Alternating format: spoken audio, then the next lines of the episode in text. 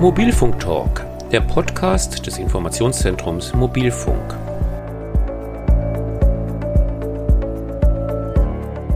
Forschung, Technik, Nutzen, Anwendungen, Verbraucherschutz und Sicherheit. Wir informieren sachlich und wissenschaftsbasiert über Mobilfunk, jetzt auch als Podcast.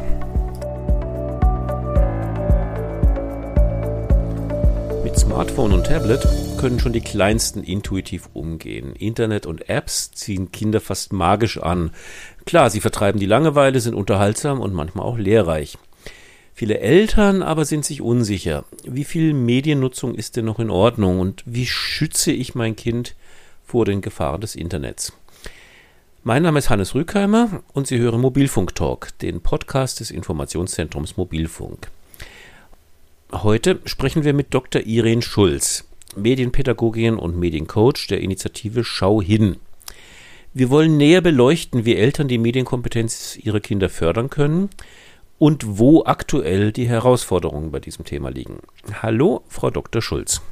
Hallo, guten Tag. Ja, mal ganz pauschal gefragt, gibt es denn eigentlich so eine generelle Empfehlung, welche Medien in welchem Alter sind für Kinder richtig?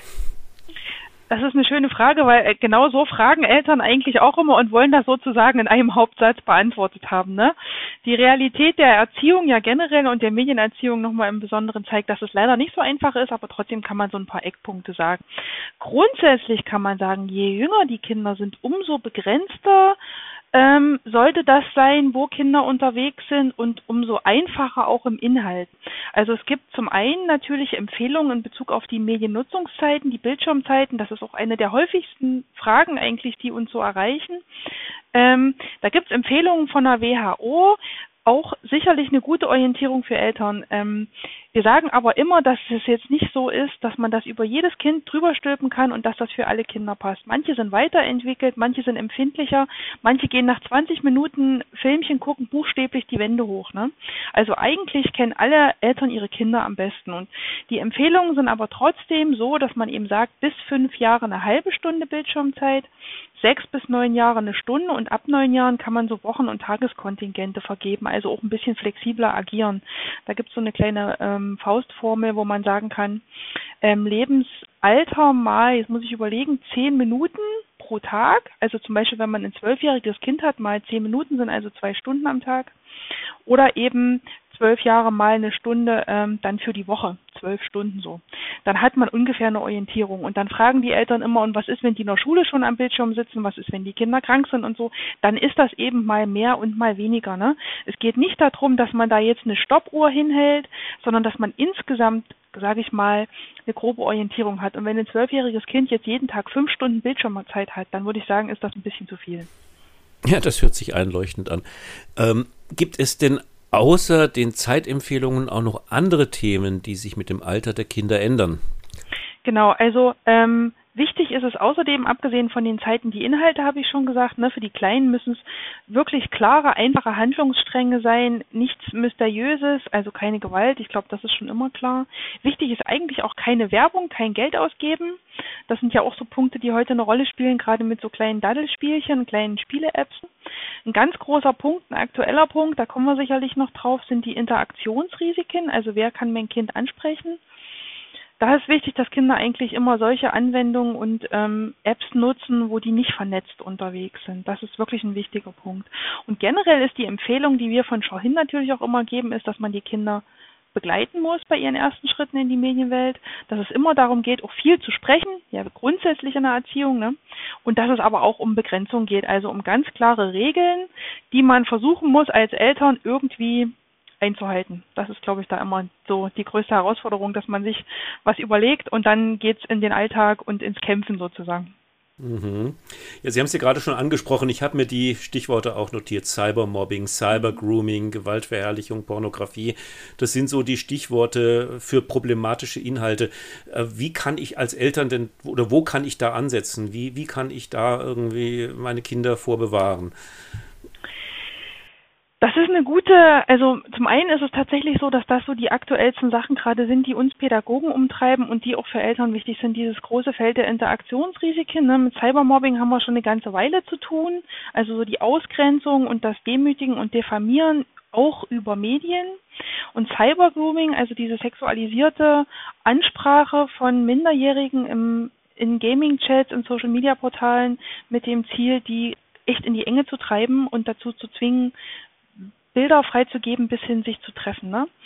Das sind ganz schön perfide Machenschaften und da zeigen uns die Studien auch, dass bei Kindern da ähm, also dass die Zahlen sehr hoch sind, äh, dass Kindern sowas passiert.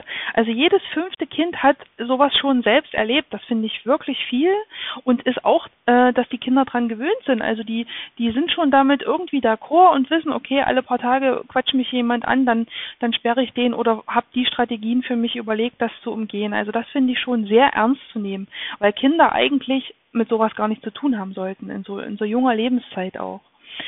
Und wir Eltern wollen natürlich die Kinder immer davor beschützen und wie immer in der Erziehung ist das eben, sage ich mal, zu 100 Prozent nicht möglich. Das sind auch oft die Fragen so zwischen Vertrauen und Kontrolle. Was ist hier richtig oder was ist eine gute Balance? Und tatsächlich muss man sagen, irgendwie ist es beides.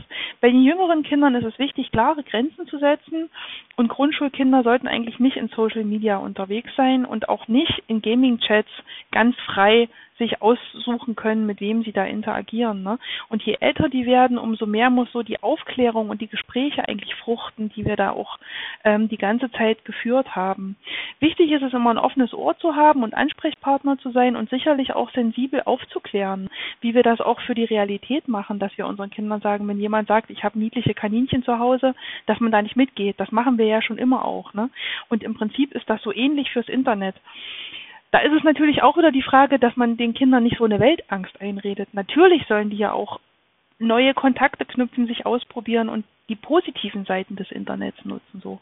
Und so ist das so ein Balanceakt zwischen sichere Pfade für die Kinder zu schaffen und gleichzeitig aber auch die Möglichkeit zu eröffnen, dass die sich da frei entwickeln können. Aber ich glaube, auch hier kann man sagen, das ist ein grundlegendes Erziehungsding. Hat man einen guten Draht zueinander in der Familie und spricht man miteinander, dann kriegt man mit, wenn mein Kind in die Enge getrieben ist und dann sagt das Kind das auch. Mhm.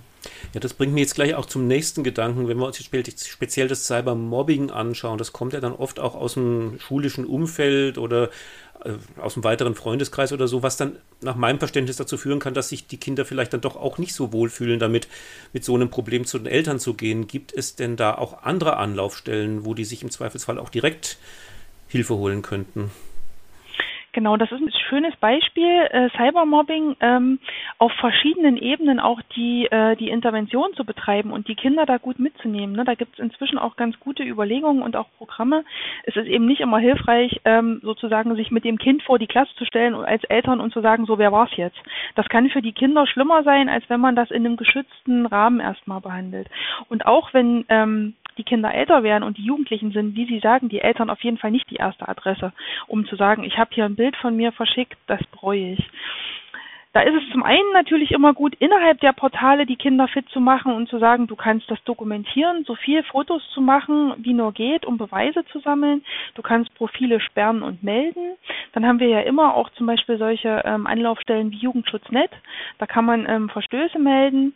Gibt, glaube ich, relativ bekannt ja auch immer die Nummer gegen Kummer, die so ganz allgemein alle Sorgen von Kindern ähm, erstmal aufnehmen. Und eine ganz tolle Sache ist auch ein Projekt, ähm, wo Jugendliche selbst zu Medienscouts ausgebildet sind. Ähm, U-Port heißt das mit J vorn und dann 3U. Ähm, die sind quasi 24 Stunden am Tag erreichbar für anonyme ähm, Ansprachen per WhatsApp oder auch telefonisch und ähm, sind da, glaube ich, erstmal eine ganz gute Adresse, um äh, in der großen Angst und ähm, also Ohnmacht, die da ja herrscht, ähm, erste Möglichkeiten, Handlungsmöglichkeiten auszuloten und da sensibel ein bisschen ranzuspüren. Mhm. Die Links stehen auch in den Anmerkungen zu dieser Podcast-Folge, dass man die dort nochmal nachschauen kann. Mhm. Jetzt haben Sie als Mediencoach mit Kindern und Eltern gleichermaßen zu tun. Ähm, ich habe mir mal die Frage aufgeschrieben, wo liegen da so die Knackpunkte? Was sind so die, die klassischen Themen, mit denen Sie da immer wieder zu tun haben? Mhm. Ähm, also die Eltern machen sich vor allem Sorgen um die Medienzeiten. Das ist immer eine Frage, wie viel ist noch gesund? Woran erkenne ich bei meinem Kind, wenn es zu viel ist? Ähm, also so Mediensucht finde ich auch, die, die uns schreiben, das sind ja Eltern, die sich schon ganz viel Gedanken und Sorgen machen. Ne? Und da ist diese, diese Mediensuchtdebatte, die finde ich, wird auch sehr überhitzt geführt eigentlich in unserer Gesellschaft.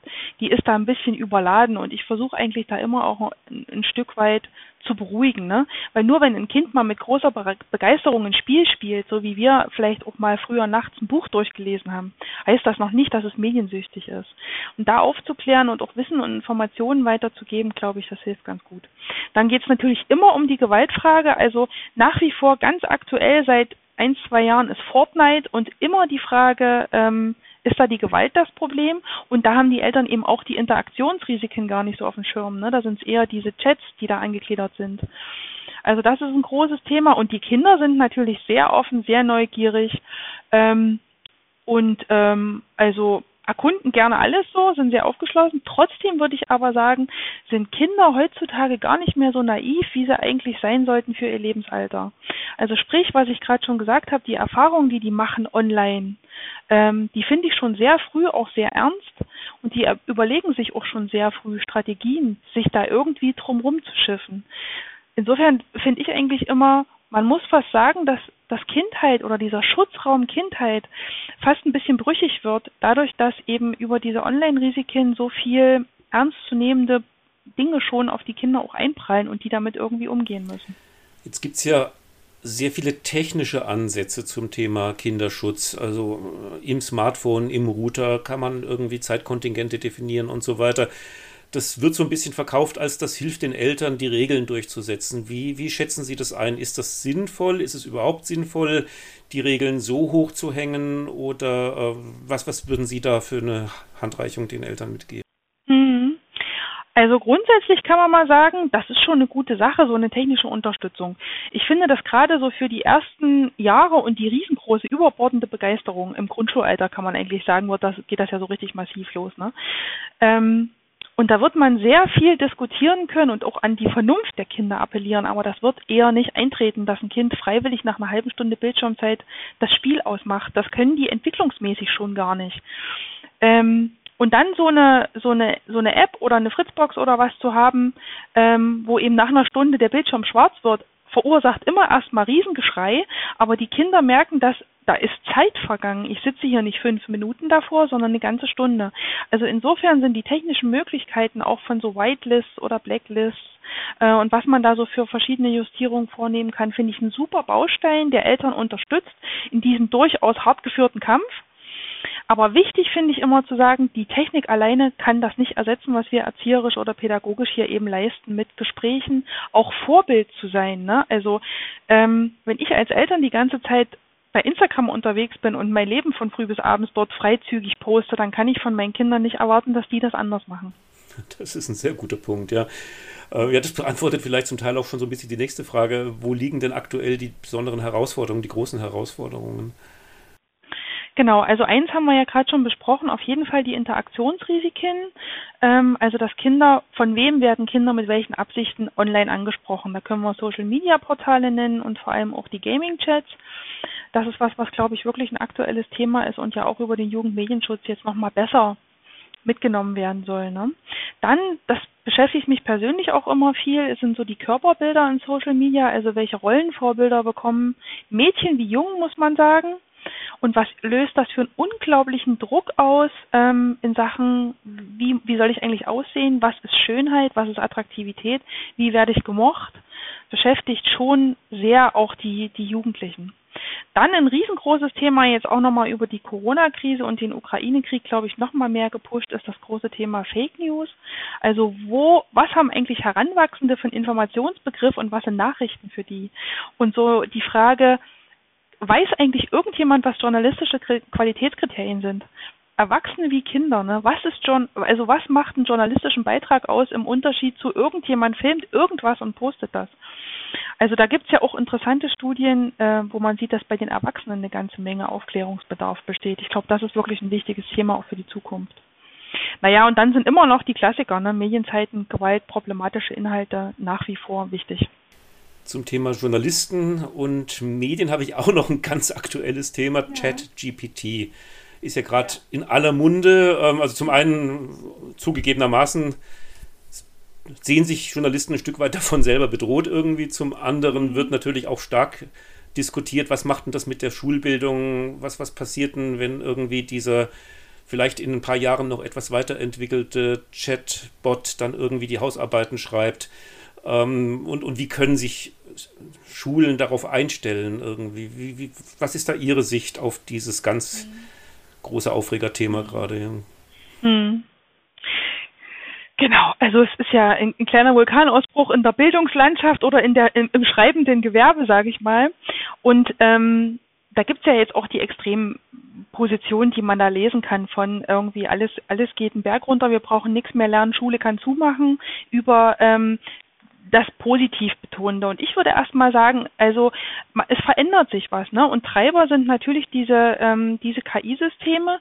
Und ich finde im Grunde, ähm, für Schule wird das sehr schwer werden für unser Bildungssystem. Ich glaube, weil es so behäbig auch alles ist, ne? weil man nicht so so schnell agieren kann in, in einem Bundesland mit einem Bildungsprogramm. Ich finde aber das ähm, man sagen kann, Lernen und Lehren verändert sich ja schon lange eigentlich über die digitalen Medien. Und gleichzeitig hat sich doch aber auch verändert, was wir unseren Kindern mitgeben wollen für die Zukunft. Welche Kompetenzen brauchen denn Heranwachsende heute, um in dieser Gesellschaft gut zurechtzukommen? Und das sind ja vielleicht nicht ähm, das reine Auswendiglernen und Wiedergeben von Wissen oder ähm, das reine Zusammenfassen von Büchern in der Hausarbeit, sondern es sind ja viel mehr projektorientierte, selbststrukturierende, kritisch, ethisch reflexive Kompetenzen. Und ich glaube, das pusht jetzt gerade ähm, diese, diese Entwicklung, dass man nämlich nicht quasi rein einfach nur irgendwas zusammenfasst, das macht die KI, aber sich selbst dazu ins Verhältnis zu setzen, das zu bewerten, in mein persönliches Leben reinzutragen, an einer individuellen Fragestellung abzuarbeiten. Das kann die KI nicht und das ist aber gleichzeitig das, finde ich, was auch für Zukunft wichtig sein wird, für die Kinder von heute. Insofern werden, glaube ich, die Schulen und die Hochschulen ja übrigens auch ähm, da ein Stückchen geschubst. Ja, das tut ja schon auch Not. Jetzt äh, habe ich auf jeden Fall auch mitgenommen, dass Sie da ganz viel Praxiserfahrung haben und, und auch eine, eine sehr äh, klare Richtung an, an Ratschlägen für die Eltern haben. Ähm, wir haben ja schon ein paar Adressen genannt, aber wenn jetzt Zuhörer sagen, da würde ich mich gerne noch ein bisschen tiefer mit beschäftigen, ähm, wo es weiter? Wo können die sich am besten umschauen?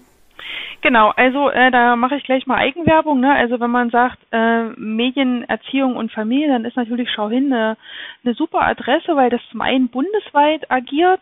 Ähm, wir haben viele schöne kurzweilige Formate auch, also die digitalen Elternabende, die es ja schon immer gibt. Wir haben jetzt ganz neu die Elternmedienkurse, wo man sich ähm, wirklich in überschaubaren Häppchen zu einzelnen Themen Informationen beschaffen kann. Die sind online ähm, erreichbar und gut überschaubar mit, mit Videos und kleinen kleinen Wissenselementen. Also das kann ich nur empfehlen. Dann haben wir den Newsletter, wo immer viele Sachen auch drin stehen, die aktuell ähm, sind. Und natürlich können, das finde ich wirklich eine schöne Sache. Ähm, meine Kollegin und ich als Mediencoach immer persönlich von den Eltern angeschrieben werden und wir beantworten dann wirklich die Fragen ganz individuell. Das ist für mich auch eine schöne Sache, weil ich genau darüber immer ähm, so ein bisschen ein Bild habe, was Familien und Eltern gerade so besonders beschäftigt. Und dann kann man sagen, mal abgesehen davon gibt es eigentlich in jedem Bundesland tolle Initiativen und Projekte, die ähm, sich genau um diese Themen und Fragen auch kümmern. Wenn man da mal ein bisschen sucht und recherchiert, kann man ähm, tolle Sachen finden. Also es gibt sehr viel für Familien und für Eltern, ähm, wenn man da mal mit offenen Augen ähm, drüber schaut. Super. Also für alle diejenigen, denen das jetzt vielleicht zu schnell ging, wie schon vorhin gesagt, das schreiben wir auch in die Beschreibung unserer Podcast-Folge mit rein, mit den entsprechenden Links. Insofern bedanke ich mich sehr herzlich bei Ihnen, Frau Dr. Schulz. Ich denke, das hat auf jeden Fall dem einen oder anderen schon mal so ein bisschen eine Einschätzung geliefert und vor allen Dingen eben auch den Impuls, wo kann ich mich weiter mit dem Thema beschäftigen. Vielen, vielen Dank. Sehr gerne, vielen Dank. Und das war die achte Folge von Mobilfunk Talk, dem Podcast des Informationszentrums Mobilfunk. Wir informieren regelmäßig über Forschung, Technik, Nutzen, Anwendungen, Verbraucherschutz und Sicherheit beim Mobilfunk. Unsere Podcast-Folgen erscheinen ungefähr in monatlichem Rhythmus. Wenn Sie keine davon verpassen wollen, würden wir uns sehr freuen, wenn Sie unseren Kanal abonnieren. Ich, Hannes Rückheimer, bedanke mich fürs Zuhören und sage in diesem Sinne bis zum nächsten Mal.